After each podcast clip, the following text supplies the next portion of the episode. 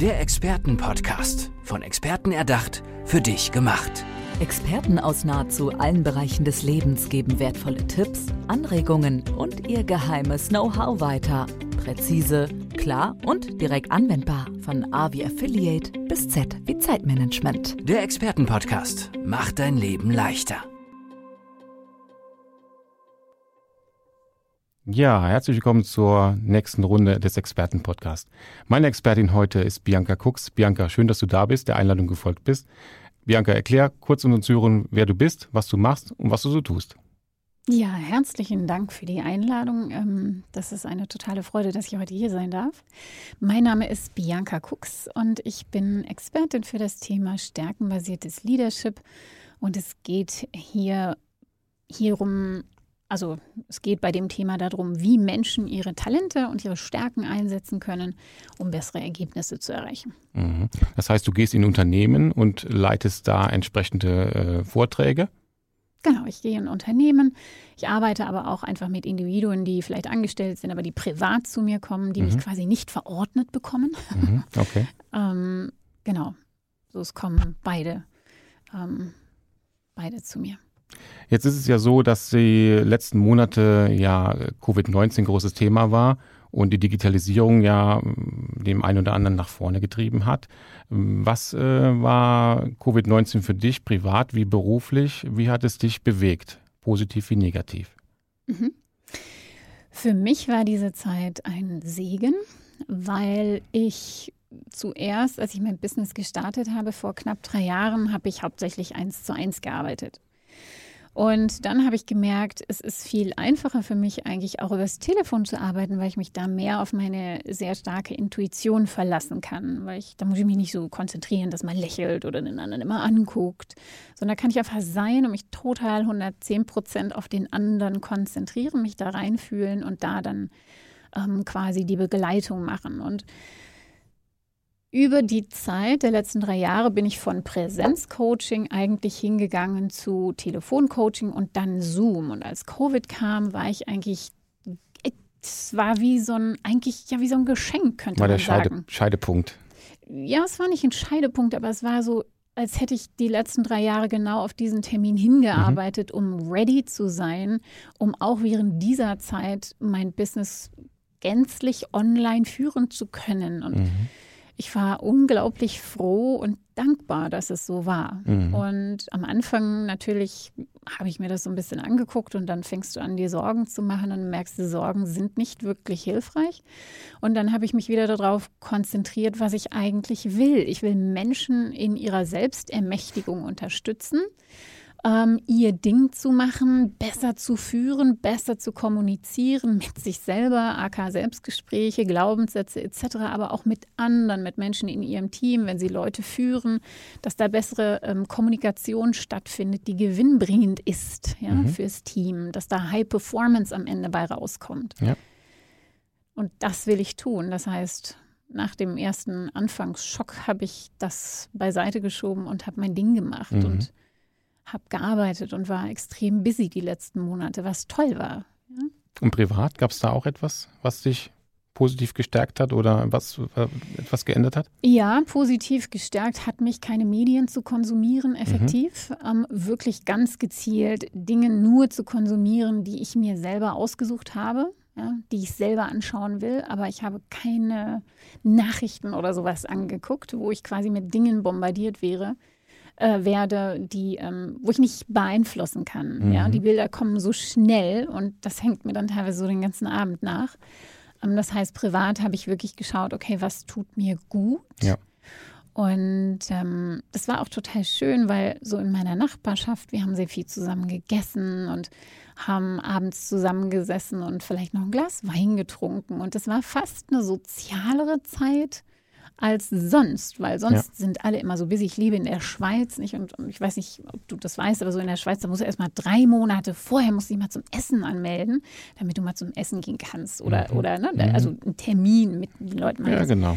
Und in dieser Zeit war das eher so spontan, so, ach, kommst du heute Abend zum Essen? Ja, klar, cool. weil auch jeder Zeit hatte plötzlich. Ja, weil jeder? Zeit hatte und jeder kenn, irgendwie da war. Ich kenne viele Leute, die sagen, ich werde das nie wieder machen ich werde mir nie wieder auf Monate, wie du gerade gesagt hast, mich zum Essen verabreden oder zum Grillen verabreden oder zum Barbecue, Ja. weil es jetzt einfach viel spontaner möglich ist und ich mich gar nicht mehr so abhängig machen möchte. Ja.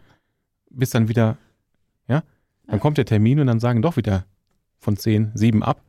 Ist ja auch nicht glücklich. Und so ging es halt jetzt mit dieser Total. Zeit dann doch etwas besser. Ja, und das Spannende ist auch, wenn du halt internationale Leute in deinem Netzwerk hast ne, und ähm, die halt sehr viel fliegen, ist halt auch lustig, wenn die dann plötzlich, aber ja, ich bin jetzt in Zürich. Ja, herzlich willkommen. Ja, Ne, schön, dass du da Ja, bist. genau, schön, dass du da bist. Kannst Ja. du die Stadt ein bisschen äh, erkunden. Richtig.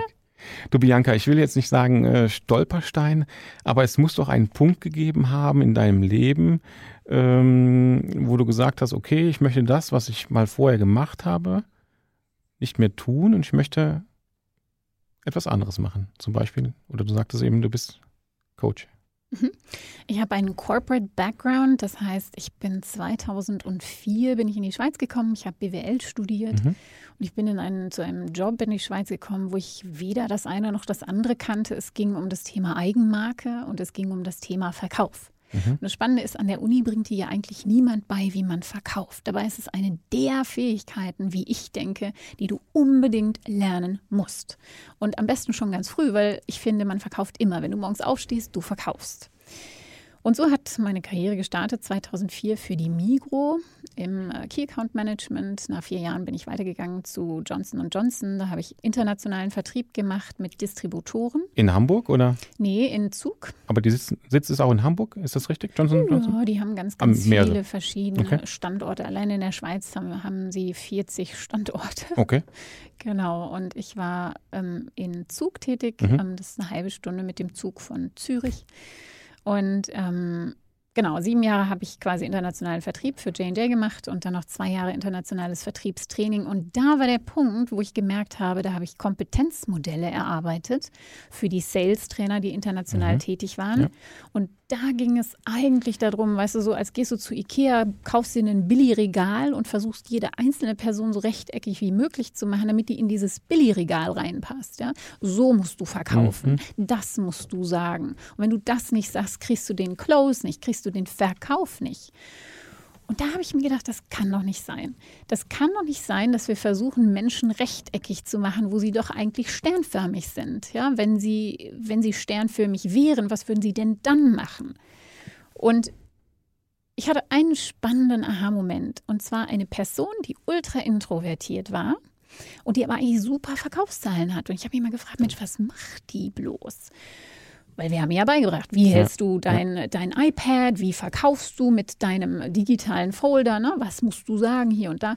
Und der ist einfach mal zum Kunden gegangen, habe ich dann gemerkt beim, beim, ne? also, ähm, beim Besuch Mhm. der Ärzte.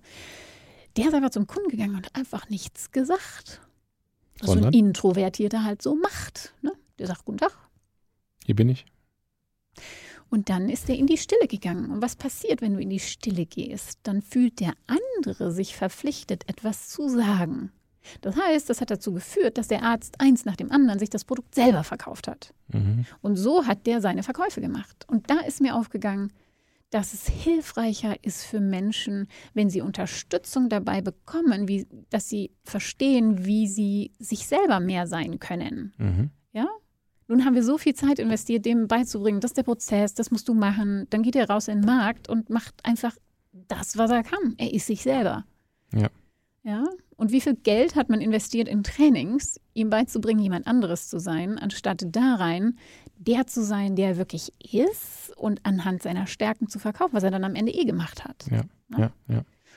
Und da war der Aha-Moment, wo ich gedacht habe, das will ich machen. Ich will Menschen helfen, ihre Ecken und Kanten kennenzulernen und sich auf ihre Stärken wirklich zu konzentrieren. Mhm. Bianca, nenn uns doch bitte drei Hashtags, die auf dein Unternehmen oder deine Expertise zutreffen. Ein Hashtag, den ich verwende, ist Denk dich mutig. Einen anderen Hashtag, den ich verwende, ist Mach dein Ding. Und einen dritten Hashtag. Mensch, da fragst du mich Sachen. Da müsste ich jetzt eigentlich mein LinkedIn aufmachen, weil ich bin sehr, sehr aktiv auf LinkedIn. Ich hatte noch Leadership als Hashtag, aber. Leadership ähm, macht Freude, Hashtag. Hm. Also zusammen, ne? Genau. Mhm.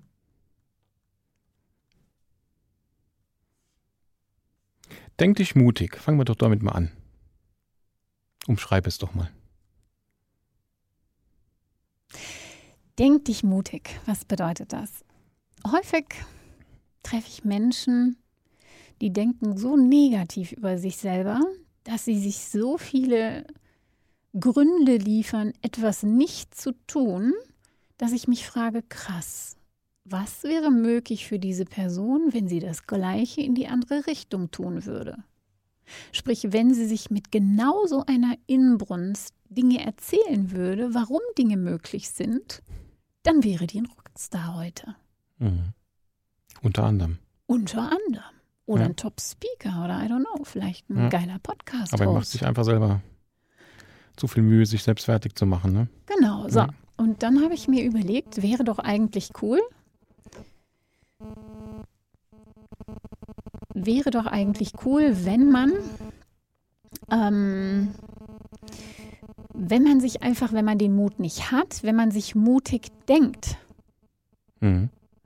Also quasi, wenn du die, wenn du die, die Fähigkeit, die du haben möchtest, ähm, die erdenkst. Ja. Weil ich glaube, alles funktioniert übers Denken. Ähm, Ja. Genau, alles funktioniert übers Denken und dein Mindset. Mhm. Mach dein Ding. Mach dein Ding.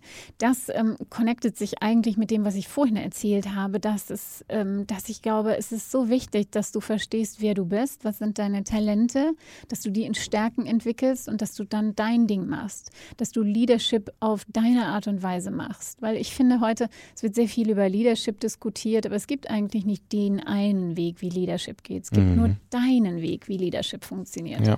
Und dein Ding zu machen, egal was du machst, ob du im Vertrieb bist oder ob du dein Business aufbaust oder ob du ein Team leitest, finde deine Art, ja, dein Ding zu machen, deinen Job zu machen.